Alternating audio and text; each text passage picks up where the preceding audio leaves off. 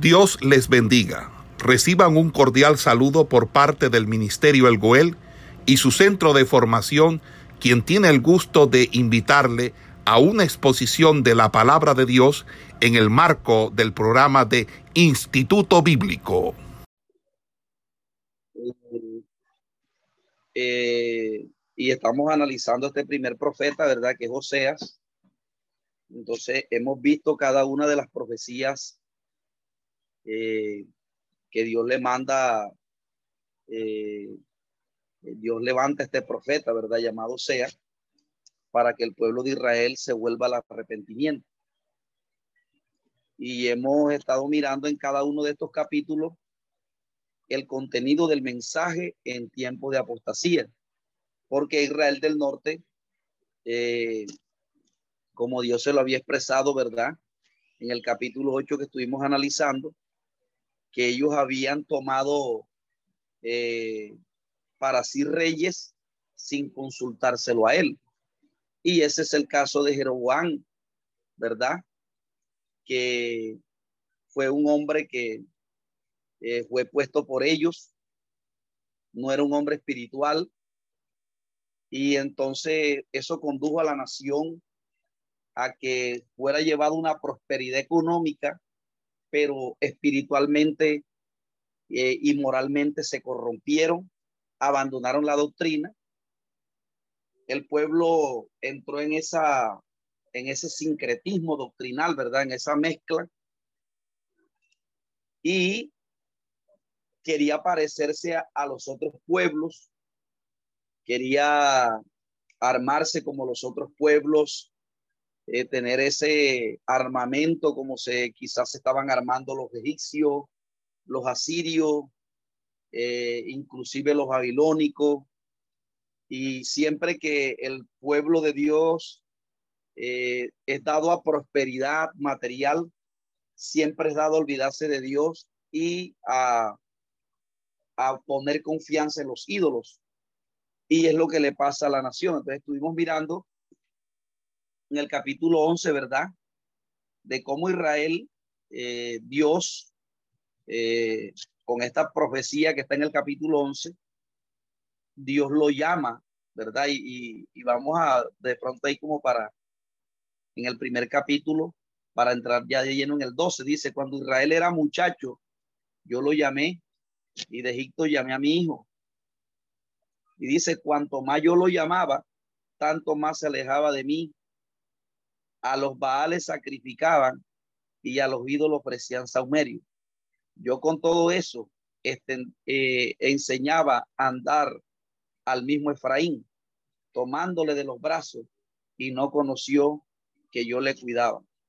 Entonces, fíjense, aquí Dios, eh, a través del profeta de, Israel, eh, le recuerda, ¿verdad? Que cuando el pueblo, cuando la nación estaba comenzando o cuando el pueblo de Israel todavía no se había constituido en Canaán, ellos estuvieron allí bajo el yugo de Egipto y Dios con mano poderosa los sacó de allí, mostrando eh, el, el amor de Dios siempre hacia ellos y ellos siempre tomando una actitud de alejarse de Dios y de alejarse hacia los ídolos. Entonces aquí estábamos mirando de cómo él, el profeta le recuerda, ¿verdad? De que siempre Dios los llamó a ellos, pero ellos más se alejaban y más se iban con los baales. Dice, con cuerdas humanas los atraje, con cuerdas de amor, y fui para ellos como los que alzaban el yugo sobre su servicio y puse delante de ellos la comida.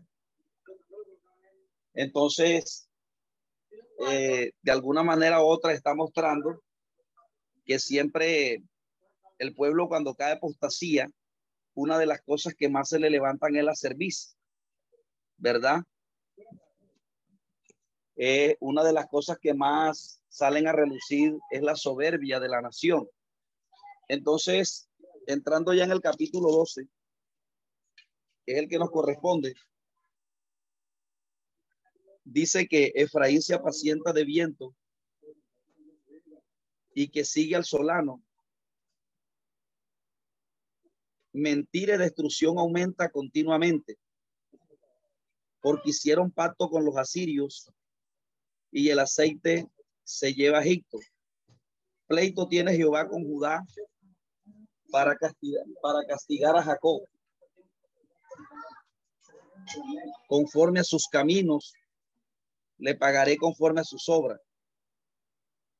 En el seno materno tomó por el calcañar a su, a su hermano y con su poder venció al ángel. Venció al ángel y prevaleció, lloró y le rogó. En Betel le halló y allí habló con nosotros. Mas Jehová es Dios de los ejércitos. Mas Jehová Dios de los ejércitos es su nombre. Tú pues vuélvete a tu Dios. Guarda misericordia y juicio y en tu Dios confía siempre. Entonces, aquí el profeta eh, apela a cuando Jacob eh, por algún momento dado, dice la escritura que eh, estaba viviendo un momento de dolor, un momento de angustia. Y dice la escritura que allí en Betel el hombre estaba preocupado por el encuentro con su hermano. Y el hombre ahí en ese lugar, dice la escritura, que se quedó solo y envió a su familia hacia adelante. Y dice la escritura que él se derramó delante de Dios. Y dice la escritura, venció el ángel y prevaleció. Eh, y dice, lloró y le rogó en Betel, le halló y allí habló con nosotros. Entonces el profeta está mostrando la actitud que tuvo su padre. Recuerden que Israel del Norte, uno de los patriarcas con que más se identificaban era con Jacob. Por eso la mujer samaritana, cuando tiene el encuentro con Jesús, porque Samaria es la capital de Israel del Norte, cuando la mujer samaritana tiene el encuentro con Jesús en el pozo de Jacob, dice que ustedes dicen que es el lugar, en Jerusalén es el lugar donde se debe adorar y nosotros decimos que es en este monte o en este, en este pozo que nos dio, que nos dio Jacob. Entonces Dios apela a, este patriarca con que ellos se identificaban para mostrar que el, la actitud que tuvo el patriarca delante de él cuando Jacob, este, de alguna manera u otra, eh, había también engañado a su hermano, eh, había tenía una actitud todavía como como, como del hombre viejo, como del, del, de la actitud de, la naturaleza caída, pero en este encuentro que tuvo con él aquí en, en Jacob, ese rogar, ese lloro, muestra de cómo Jacob clamó a Dios para, para que Dios eh, tuviera misericordia de él y lo librara de su hermano. Y ese derramamiento de lloro que tuvo de corazón sincero que tuvo Jacob allí en ese, en ese lugar, en Betel, eh, hizo que Dios se moviera a favor de ellos. Entonces Dios le está diciendo a este pueblo que se debe volver de la misma manera como su patriarca o su padre Jacob, que tengan una actitud de arrepentimiento genuino y que tengan eh, esa actitud, ¿verdad? Como la tuvo su patriarca.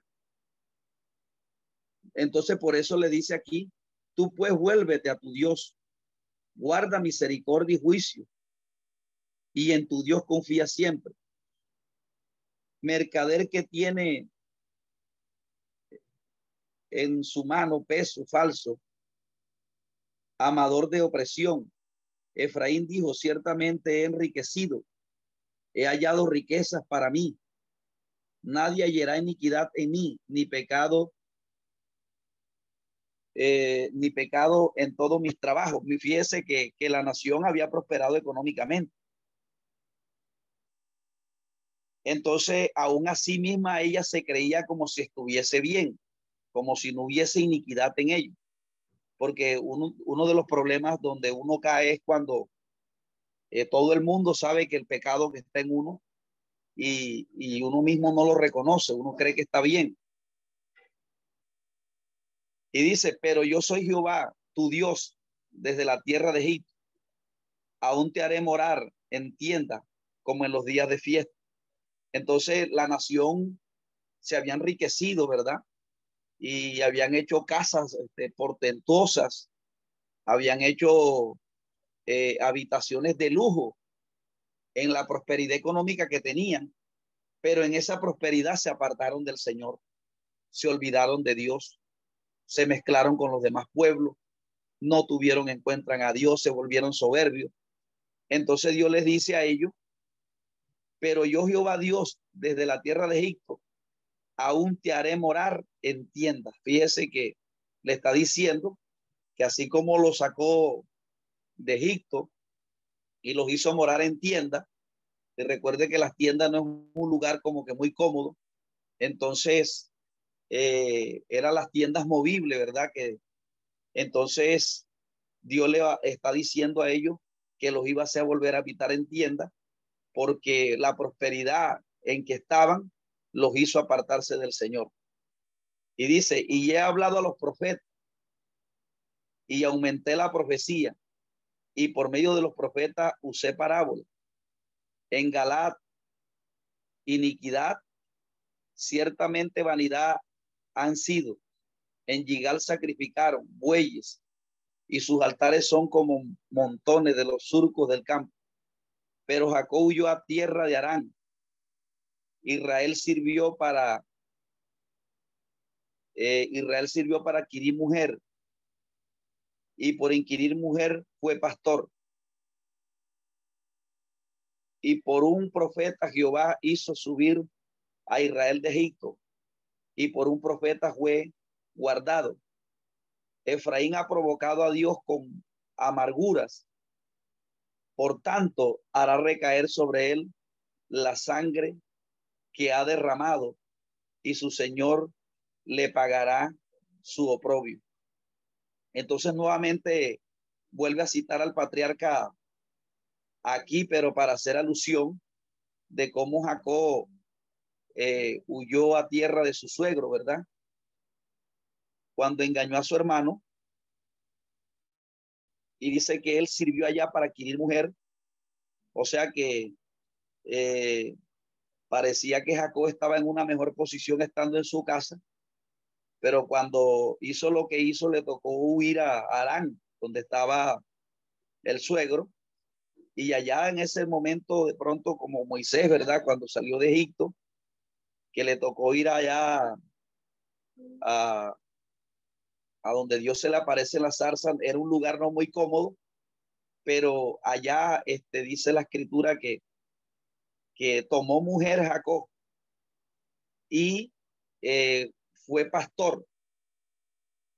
Entonces, aún en esa huida, le favoreció porque el varón tomó la, como la, eh, como la, como la decisión, ¿verdad? De servir a Dios, porque si fue pastor, entonces esto le favoreció. Pero Israel no quería como servir a lo espiritual. Israel, Israel del norte como que quería una, una, eh, una vida de, de, comodidad como los demás pueblos, pero se había olvidado del servicio al Señor. Y es que es ahí donde se caen los ídolos. Se caen los ídolos porque el ídolo no solamente es el ídolo que hoy estamos hablando. Se caen ídolos cuando nosotros, de alguna manera, eh, no queremos servir al Señor porque queremos eh, tener una carrera y después ganar dinero y después que yo gane dinero, eh, eh, eh, estar cómodo, comprarme mi casa, mi carro y, y olvidarme del servicio al Señor. Entonces, cuando yo me olvido del servicio a Dios, puedo caer en ídolos. Recuerde que no está mal vivir bien, pero sí cuando el vivir bien me aleja del servicio a Dios, entonces ahí donde está el ídolo. Porque recuerde que el mayor ejemplo de nosotros es Jesucristo que dice la Biblia que él estaba bien cómodo en el cielo.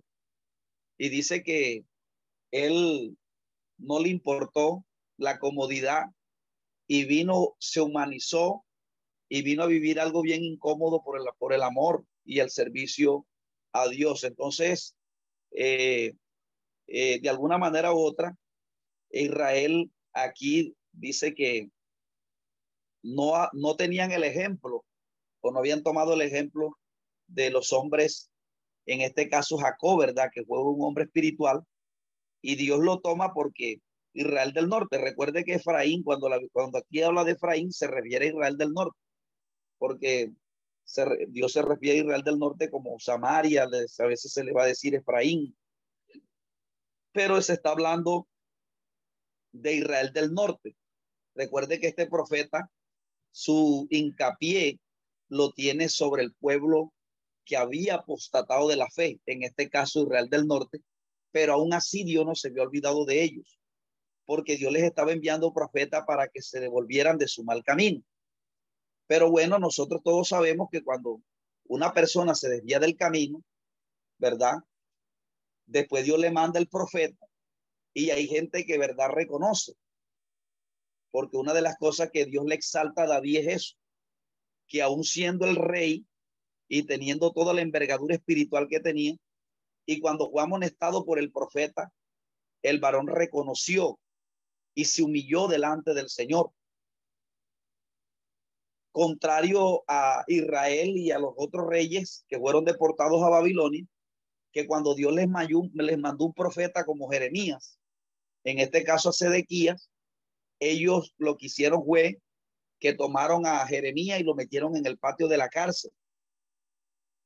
Y lo estigmatizaron, lo rechazaron. Entonces Dios tuvo que enviar a ese pueblo malo para que los cautivara, para que tratara con su soberbia, porque para un soberbio, otro más soberbio. Entonces, el pueblo espiritual, amados hermanos, puede caer en soberbia. Y ese es el peligro de nosotros, del cual nosotros debemos cuidarnos. Porque Israel, eh, de hecho, el profeta Isaías fue el primer profeta que Dios levanta, ¿verdad? Para amonestar la apostasía que estaba cayendo Israel y le va a señalar la, la soberbia, ¿no? Eh, la soberbia porque la soberbia es vanidad, vanidad es orgullo y siempre el orgullo trata de, el orgullo y el ego siempre lo que trata es de que yo, yo quiero ser superior al otro.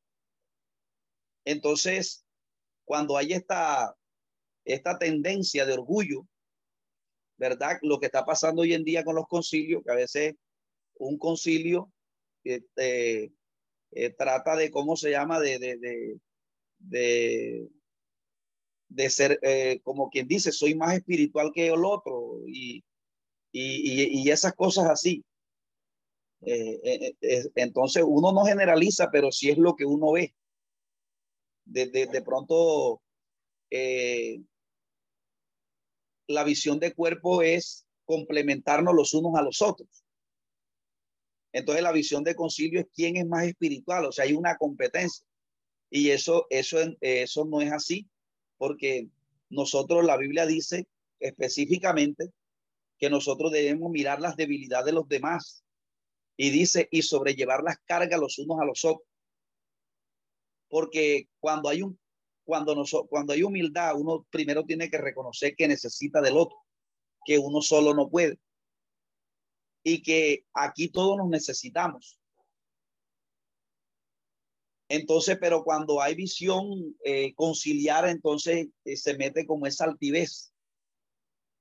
Entonces, es lo que le pasó a Israel del Norte. Israel del Norte se creía más espiritual que los de Judá y los de Judá se creían más espirituales que los de, que los de Samaria.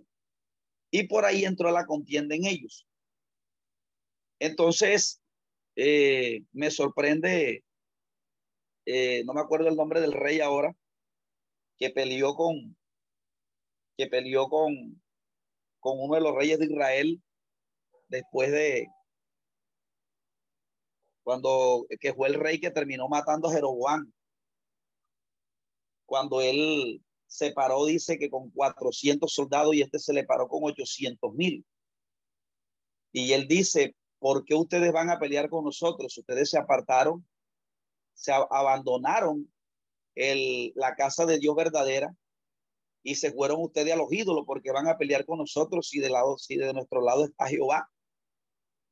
Y ustedes, aunque vengan con 800 mil hombres, nosotros del, del, lado nuestro está Jehová. Entonces, eh, eh, Roboán dice que lo, Jeroboán lo atacó por detrás cuando Alún hablaba. Y dice que cuando este rey vio que Jeroboam lo había rodeado con los 800 mil hombres, porque siempre que se cae en apostasía, como que la gente trata de confiar en ellos mismos. Y eso se vio reflejado porque cuando ellos vieron la amenaza siria, inmediatamente buscaron apoyo en Egipto. Porque es que cuando la gente se entrega lo material nada más y descuida lo espiritual, entonces cuando viene la amenaza no hay fe. Entonces cuando viene la prueba, entonces la gente echa mano de buscar ayudas terrenales y se olvida de Dios porque precisamente ha dejado de cultivar eh, la oración y la búsqueda del Señor y cuando le viene la prueba se sienten sin, sin, sin fe para, para, para pasar o prevalecer por encima de la prueba. Entonces dice la escritura que este rey clamó a Jehová, que era el rey de Judá, y dice la escritura que Dios hirió al ejército de Israel del norte. Entonces fíjense cómo el mismo pueblo de Dios estaba peleando, porque eso es lo que hace el enemigo, de cómo Israel, este, eh, cómo Israel eh, se mataron ellos mismos. Eso es, eso es un lamento. Eso está creo que en Segunda de Reyes 13. Pero fíjense cómo el enemigo trata de, de, de hacer que nosotros mismos nos peleemos. Como Satanás hizo. Eh, esto no pasó en el tiempo de David.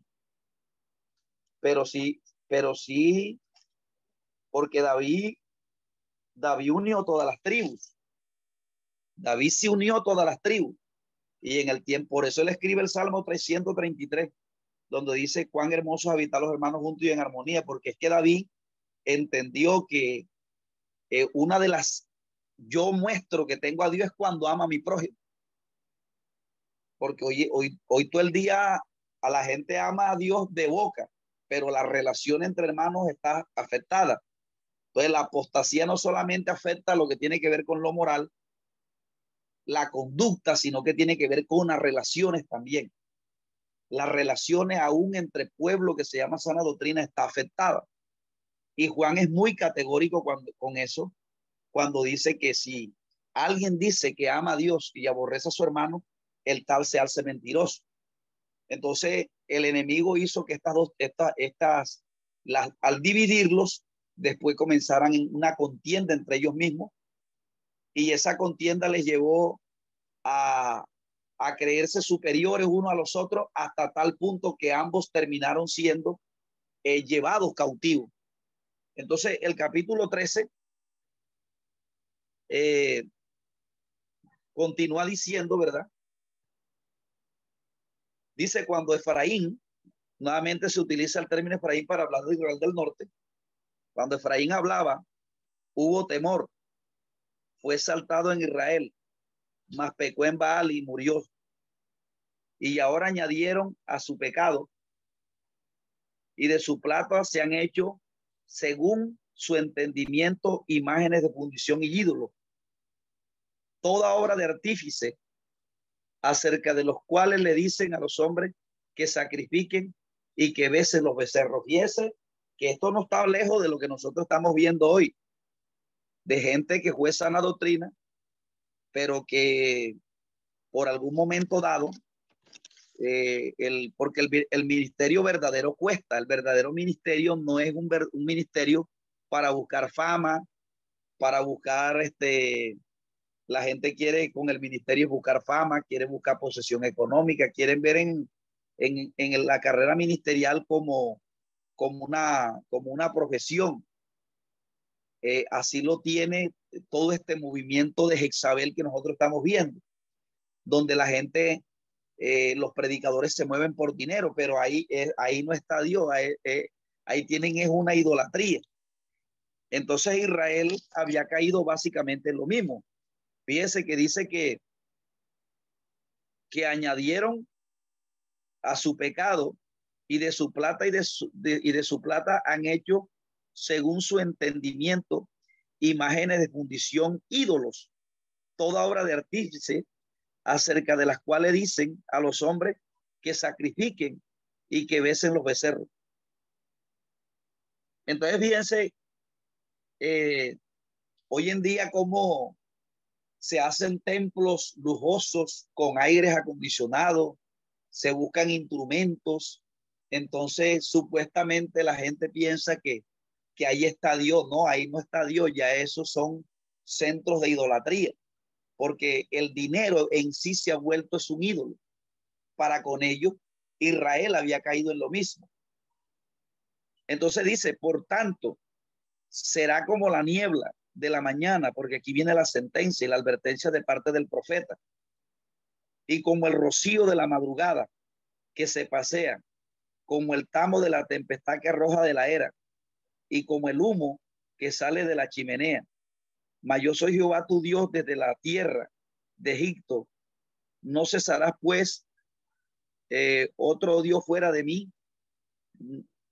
No conocerás pues otro Dios fuera de mí, ni otro Salvador, sino a mí. Fíjese cómo él comienza a compararle que el, el, ídolo que ellos están montando, eh, Dios lo compara con, con algo frágil, ¿verdad? Como el rocío de la madrugada, dice que como el tambo de la tempestad que se arroja sobre la era.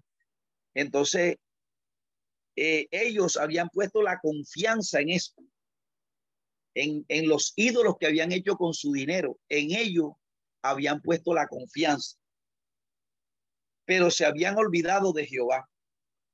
Y es que el examen llega, el examen llega porque el examen llegó. Cuando ellos sintieron que Asiria los estaba rodeando, ellos no buscaron a Jehová. Ellos, ellos inmediatamente buscaron en apoyo en Egipto. Entonces, porque es que cuando la gente prospera económicamente, eh, eh, porque el problema no es prosperar, el problema es que el hombre, una vez prospere, únicamente se incline por lo de ellos y abandone el servicio al Señor. Es que ese es el problema. O que se haga la obra de Dios indolentemente. Porque cuando se hace la obra indolentemente, entonces es una muestra de que el, lo, lo que está reinando en mi corazón no es lo de Dios, no es lo que, como dice la Biblia, ¿verdad? No buscando las cosas que se ven, porque las cosas que se ven son temporales. Israel estaba buscando era lo que se veía, pero dice, malo que no se ve es eterno. Entonces lo que no se ve es Dios y todo aquello que tiene que ver con el servicio a Dios lo espiritual. Eso de tocar el piano, eso de entrenarse para ser un predicador para ganar almas. Eso es espiritual. Pero como eso no tiene buena paga, entonces a veces uno no le da valor. ¿Por qué? Porque uno dice, bueno, yo le voy a dar valores al estudio secular porque eso sí me va a dar dinero.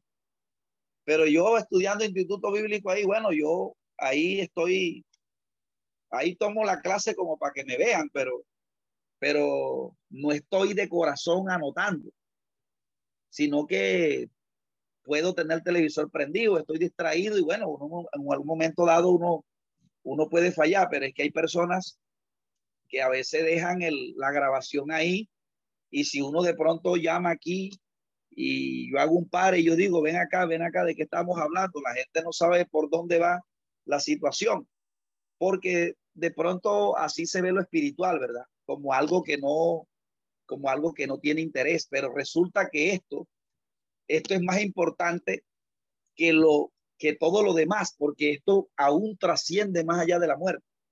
Cuando nosotros nos formamos y nos colocamos en las manos de Dios, es con el propósito, con la meta de servir al Señor de una mejor manera. Y que una alma que se gane eh, el Espíritu Santo a través de un instrumento que Dios levante, eso es ganancia, ese es un resultado que no solamente tiene eh, valor en esta vida, sino en la venidera. Pero entonces llega el momento, ¿verdad?, donde uno puede caer en que únicamente le da valor o el corazón uno lo pones en lo secular y se olvídale de lo de Dios. Porque es ahí donde Dios le estaba reclamando a la nación de Israel. La nación de Israel se dedicó, amados hermanos, como está aquí Oseas, fue como a competir con las demás naciones. Entonces, si Egipto tenía un armamento de 800 mil hombres con espada y con, y con, ¿cómo se llaman eso? Con carruaje. Entonces el rey de Israel quería tener los carruajes al igual que las otras naciones. Entonces el problema no era el carruaje, el problema era que cuando ya tenían carruaje y tenían un ejército competitivo con los demás, se olvidaban de Jehová, porque eso le pasó a muchos reyes. Eso le pasó a, al rey Asa. Asa cuando vinieron los etíopes, dice la Biblia que clamó a Jehová y dice que Dios lo libró de los etíopes. Y después más adelante tuvo una guerra con el rey de Israel y dice la escritura que buscó ayuda en Egipto. Y Dios le dijo, oye, no eran más los de Asa, los del tiempo de los etíopes no eran más. Y en aquel tiempo clamaste a mí, yo te ayudé. Y ahora que tienes una guerra con, con Samaria, con este, eh, el rey de Judá tenía una guerra con Samaria, este que estamos viendo aquí, y ahora vas a pedir ayuda en Egipto. Entonces, eh, cuando ya prosperó, es ahí donde llega el problema, porque muchos reyes tropezaron es cuando ya se hicieron fuertes. Dice, pero cuando ya se hicieron fuertes, es ahí el peligro de la caída, porque ahí es donde se ensorbece el corazón. Porque cuando ya la persona se hace fuerte, dice, no, ya yo no tengo necesidad del otro ya yo no. Entonces,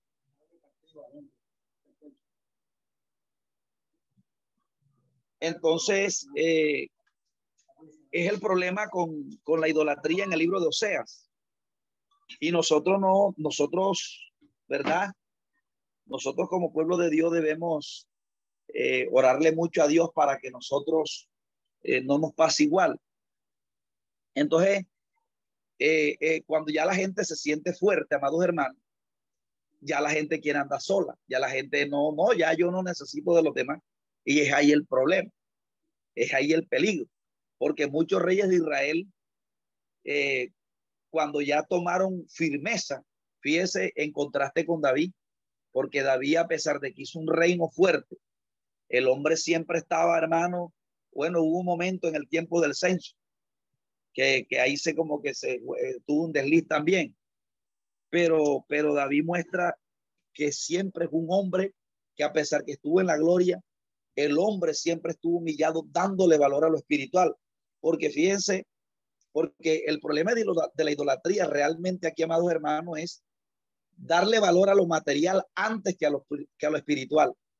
Mire, amado hermano, si usted toca un piano en la iglesia, si usted barre, si usted está haciendo cualquier ejercicio, y ya cuando ya le salió el trabajo, usted abandona eso, ya no lo vemos ni por las curvas en la iglesia, amado hermano. Hay que tener cuidado con eso, porque ese es el problema, que se termina dándole valor a lo secular y no a lo espiritual. El salmista David dijo, cuando pecó, no quites de mí tu Santo Espíritu. Claro, porque David sabía que era por el Espíritu Santo que él iba a vencer la muerte. Eso lo entendía el salmista David. David dijo, si quieres, quítame el oro y toda la posición que me diste pero no quites de mí tu Santo Espíritu, porque David sabía lo que dice Romanos 8:11, que si el Espíritu de aquel que levantó de los muertos a Jesús mora en nosotros, dice el que levantó de los muertos a Cristo, también vivificará vuestros cuerpos mortales por su Espíritu que mora en nosotros.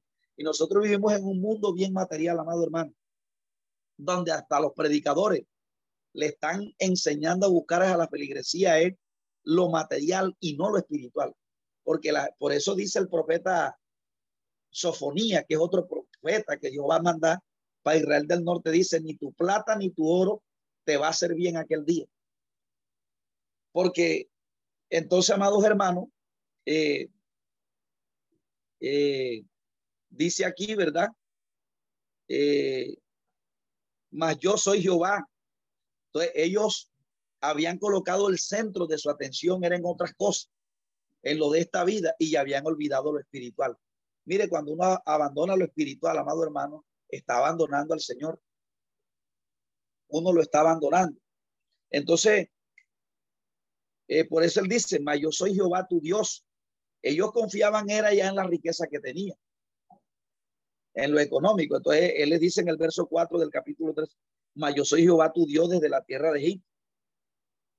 O sea, le, le, imagínense, les dice, oye, si yo vengo, claro, esta era una nueva generación, pero Dios le tiene que recordar que ellos habían tenido, los padres, los abuelos, los tatarabuelos de ellos, habían tenido una relación con él. Y, Dios estaba detrás de ellos, amados hermanos, como si Dios necesitara de ellos, como si Dios necesitara de uno. Por eso este profeta muestra la gran fidelidad de Dios, porque Dios sabía que si ellos permanecían en apostasía, soberbio y no se humillaban ante él, los, los perjudicados iban hacia ellos. Y Dios aquí los está tratando de buscar a través del profeta, porque Dios sabía que el enemigo se les iba a meter. Entonces Dios rogándole al pueblo. Mire usted esa, esa paradoja. Dios detrás de nosotros y el pueblo alejándose de él. Dice, en tus pastos se saciará, se saciaron el verso 4, eh, verso eh, 6. En sus pastos se saciaron y repleto se ensorbeció su corazón. Por esta causa se olvidaron de mí. Si se da cuenta, eso es lo tremendo. Eso es lo tremendo. Siempre que ha habido tiempo de abundancia, la nación de Israel se corrompe. Y yo creo que este, por eso será que uno vive tantas tribulaciones a veces, que uno vive en una estrechez, ¿verdad? Uno tiene que mirar de, de, hombres que cuando fueron este, ensalzados, Dios los, los, eh, Dios los, eh, los bendijo, ¿verdad? Y fueron hombres que tuvieron carácter. Pero me, sorprendió algo que estaba diciendo el pastor, que cuando a veces uno quiere cosas y Dios no se la permite es porque los estás, eh, es una manera de Dios este, eh, eh, salvarnos, porque a veces uno quiere algo, algo, algo y, y, a veces uno siente que eso no se le da. Es el mismo Dios interviniendo para, por causa de la salvación de uno. Entonces dice, entonces dice que Israel se ensorbeció, ¿verdad? Una de las características del pueblo en apostasía y la soberbia. Eso es, usted lo va a encontrar en estos profetas. Porque todo el género profético, amado hermano, descansa en unos mensajes que lanzó el Naví, el Roé, que son los términos en el Antiguo Testamento para profetas. Eh, eh, un llamado al arrepentimiento, ojo, no de los paganos, del mismo pueblo de Dios. Por eso, Osea no era un predicador cualquiera ni Jeremías tampoco. Porque fíjense que hoy en día se sobreentiende que el predicador tiene que ser el hombre que tiene gloria de los demás. Pero yo me imagino que cuando Oseas predicaba aquí, amado hermano, la nación no iba a estar muy contenta con Oseas. Lo mismo cuando la nación les predicó Ezequiel en Babilonia. Lo mismo cuando les predicó eh, en, en, en, Jeremías le predicó a, a, Ananías, a, perdón, a este a Sedequías y a los reyes que a los cuales les predicó en Judá. Entonces, amado hermano, este, nosotros estamos en una apostasía y Dios en este tiempo está levantando hombres con carácter porque Dios tiene que mandar este tipo de predicación hoy en día acerca de las cosas que están pasando dentro de la iglesia, que se están, se están tornando y Dios tiene que levantar hombres con carácter para denunciar el pecado con el objetivo de que la nación se arrepienta. Eh, eh, entonces, eh, así finaliza este capítulo 13, ¿verdad?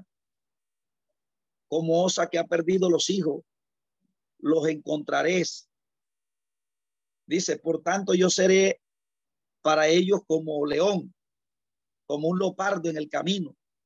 Los acecharé. Fíjese, Dios no quiere nada con el soberbio. Entonces fíjese que él iba a ser para ellos como león. Claro, porque Dios porque siempre que el pueblo se ensorbece, Dios tiene que derramar su ira. Y cuando la Biblia habla de ira, yo les he dicho que el término ira, ese, eso es un, ese es una figura de dicción, no, perdón, ese es un, a donde a Dios se le atribuyen sentimientos humanos. Y esa expresión habla del justo juicio de Dios. Por ejemplo, cuando la Biblia dice, porque la ira de Dios se derrama. ¿Para qué queréis el día? Día de la ira. Está hablando del justo juicio de Dios. Si Dios está llamando a Israel y ellos se ensorbecen, no quieren oír a los profetas. Porque mire, lo tremendo de esto, amado hermano, es que Dios no llega a hablar directamente con un pueblo que en apostasía. Siempre Dios manda un profeta y casi siempre manda a alguien que no tiene trascendencia. Por ejemplo, a los fariseos les mandó a Pedro. ¿Quién era Pedro, amado hermano? La gente ve a Pedro hoy en día como en el pináculo, pero ¿quién era Pedro? ¿Quién era Juan? Les decían, ¿acaso ha creído en él alguno de los gobernantes de los fariseos, más esa gente que no sabe la ley maldita? Eh? O sea que los, los, los, los, judíos eran unos ignorantes. Perdón, los que habían seguido a Jesús. Entonces, eh, dice que Dios les saldría a ellos al encuentro, ¿verdad? Como les saldría a ellos como, como una osa que había perdido los hijos. Imagínense un animal de eso que ha perdido los hijos. ¿Cómo sale? Sale con una, con una ira, con, con que el que encuentre por el medio lo va a desgarrar. Dice, como osa que ha perdido los hijos, los encontraré y desgarraré las fibras de su corazón. Y allí los devoraré como león. Fiera del campo los despedazará. Te perdiste, oh Israel, mas en mí está tu ayuda. Claro, aquí les habla de la sentencia que venía por causa de la actitud que tenía. Y esto, esta osa eh, eh, es, está utilizando una ilustración, ¿verdad? De cómo estos animales atacan y, por eso, fíjese que Daniel, cuando va a hablar del imperio asirio, lo relaciona con un animal. Cuando hablaba del imperio babilónico, también lo relaciona con un animal. De, los griegos y de los medopersas, los compara con animales. O sea, eran los imperios que se iban a levantar, amados hermanos, que se iban a ir en contra de ellos.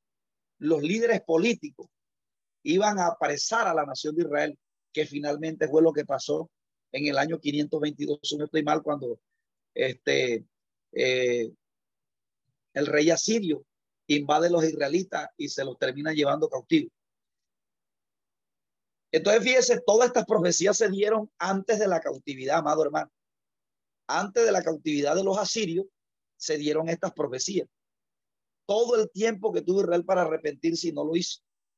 Entonces dice, ¿dónde está tu rey para que te guarde con todas tus ciudades y tus jueces, de las cuales dijiste, dame rey y príncipe? Te di rey en mi furor y te lo quité en mi ira. Atada está la maldad de Efraín, su pecado está guardado. Dolores de mujer que da luz le vendrán.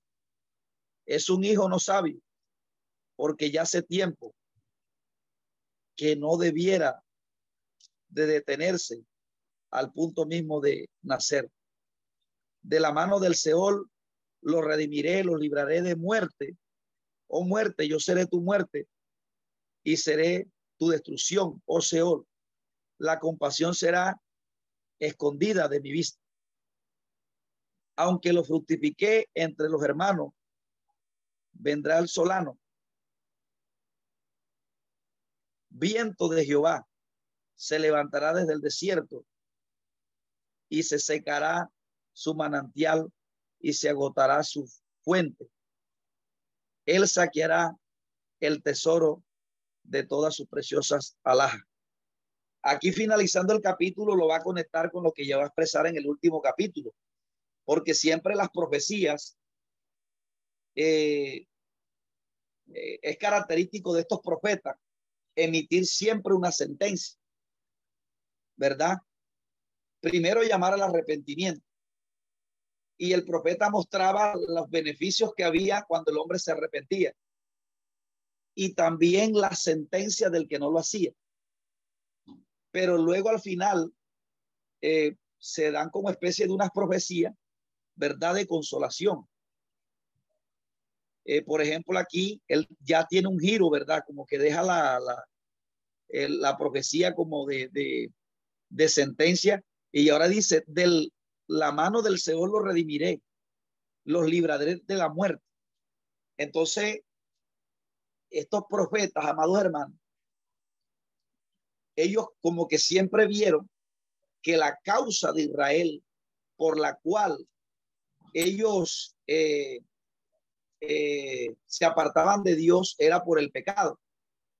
Pero aquí los profetas de antemano están anunciando o apelando a que un día iba a venir la solución para el pecado y que de esa manera Dios iba a acabar con el pecado para siempre. Lo que los llevaba a ellos a destrucción, Dios lo iba a acabar. Y, y usted sabe que cuando se quitó el pecado, se quitó la muerte. Entonces, básicamente, estas profecías tienen su cumplimiento histórico, pero también eh, lo tuvieron para el cumplimiento de la venida del Mesías. Entonces, porque bueno, Israel, eh, cuando gobernó los babilonios, cuando los babilonios gobernaron, eh, Babilonia aún tomó cautiva a Siria. Por lo tanto, ellos también quedaron bajo el mando de los, de los babilonios. Pero sí, la mayoría de esta generación de los israelitas se, se, se desapareció totalmente. Entonces, eh, el final del capítulo dice, eh, vuelve, oh Israel, a Jehová, tu Dios, porque tu pecado ha caído, porque en tu pecado has caído. Lleva con nosotros, con vosotros, palabra de súplica y volved a Jehová y decirle, quitada quita toda iniquidad y acepta el bien y te ofreceremos la ofrenda de nuestros labios y, y, te ofreceremos la ofrenda de nuestros labios. Fíjese que eh, la Biblia dice que un corazón contrito y humillado jamás desprecia.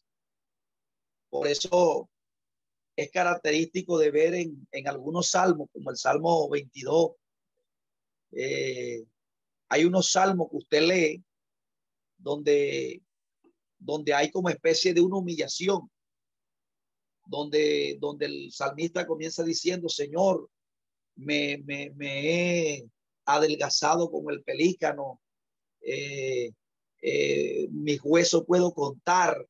O sea, una situación donde hay una humillación. Pero, pero entonces el salmista comienza a clamar, eh, respóndeme Jehová, eh, eh, ten misericordia de mí. O sea, es un clamor que se está haciendo desde adentro del corazón. Y entonces, después el salmista dice, el saltaré tu nombre en la congregación, alabaré tu nombre en medio del pueblo, cantaré con júbilo alabanzas a ti.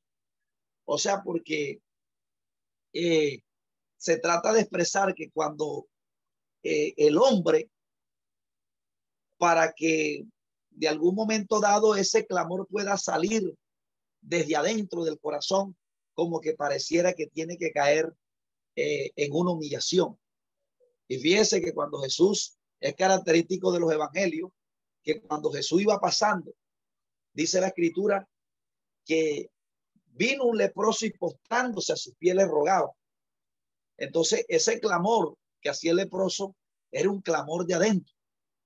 Y dice, y Jesús deteniéndose, en el caso del pasaje de la, del, ciego Bartimeo, y Jesús deteniéndose, o sea, cuando el ciego Bartimeo comenzó a hacer ese clamor desde el corazón, Hijo de David, ten misericordia de mí, dice, dice que Jesús se detuvo. Entonces, los israelitas como que, como estaban económicamente y prosperados, como que no tenían ese clamor.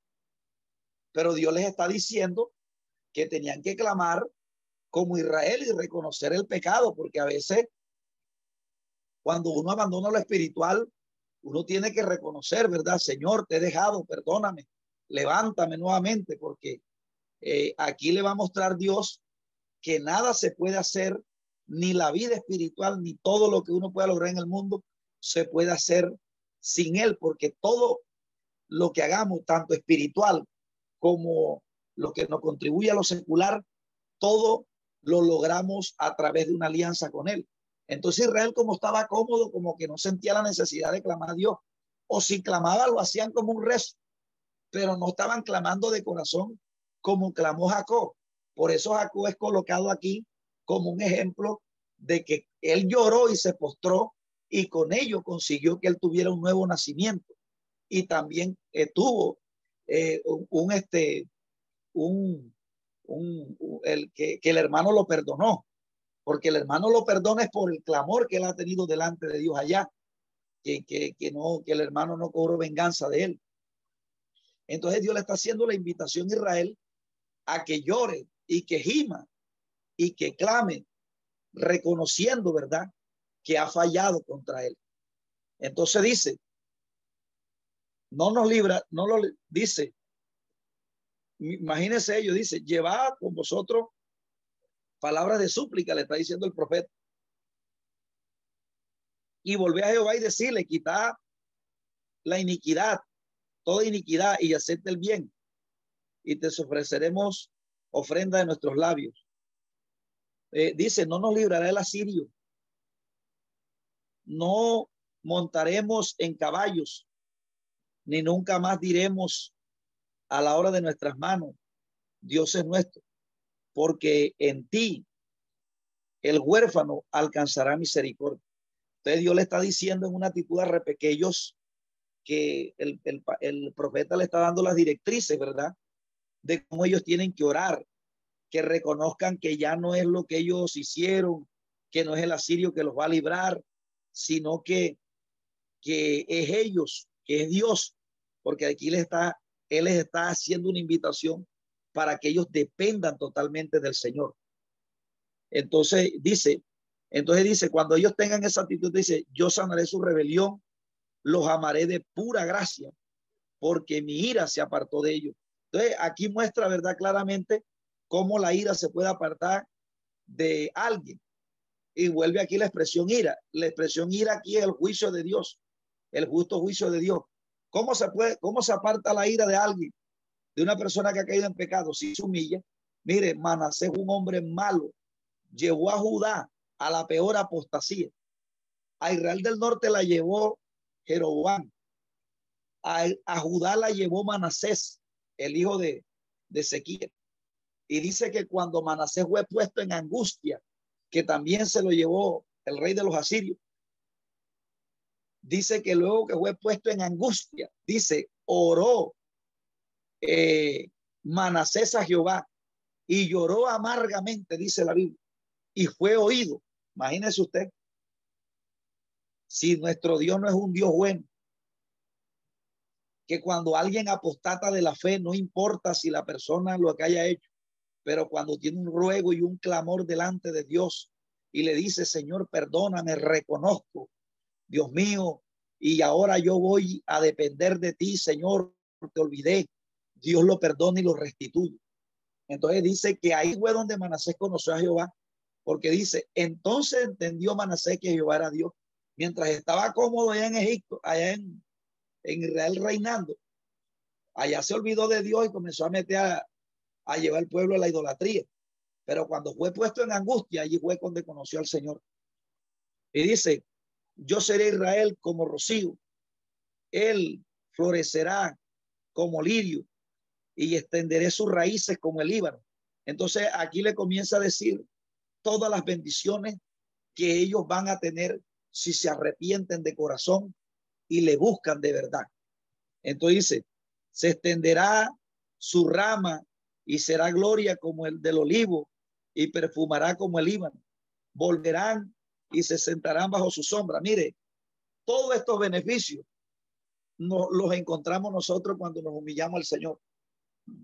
Hoy en día se está presentando un evangelio donde la gente eh, no tiene que humillarse. Yo no vine al evangelio, amado hermano, eh, este, eh, un evangelio que me lo acomodaran para que yo me sintiera bien. Yo llegué al evangelio humillado. Por eso cuando ustedes estén evangelizando, el mensaje va dirigido siempre de parte del Espíritu Santo. Es alguien que Dios está tratando ya allá afuera, que está humillado, que tiene una enfermedad, que tiene un problema. El domingo que estaba predicando por allá, eh, alguien se me acercó y me dijo, no puedo más, tengo una cantidad de paga diario. Entonces casi siempre eh, Dios a uno lo va dirigiendo porque cuando uno va a predicar,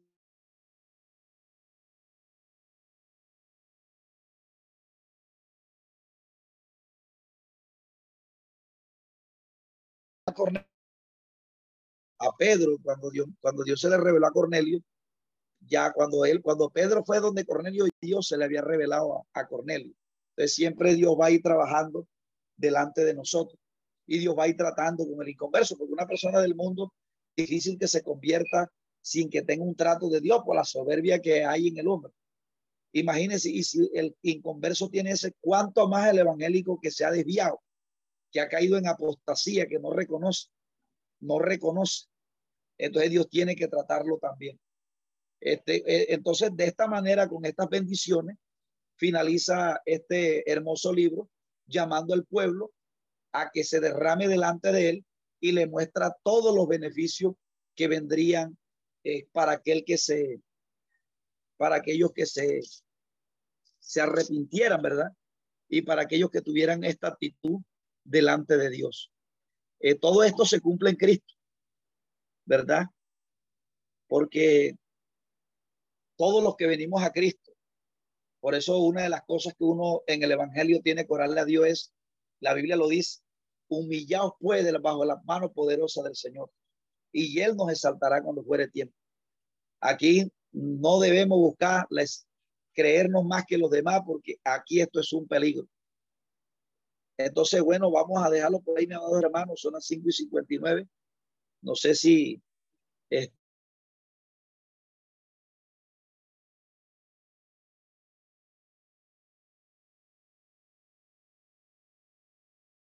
que a veces no se entiende bien cuando se están leyendo estos profetas.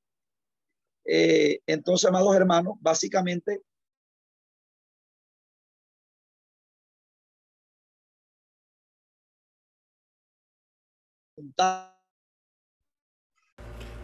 Esperamos que este estudio haya sido de bendición para su vida y ministerio. A Dios sea la gloria. Este es el Ministerio El Goel, vidas transformadas para cumplir el propósito de Dios.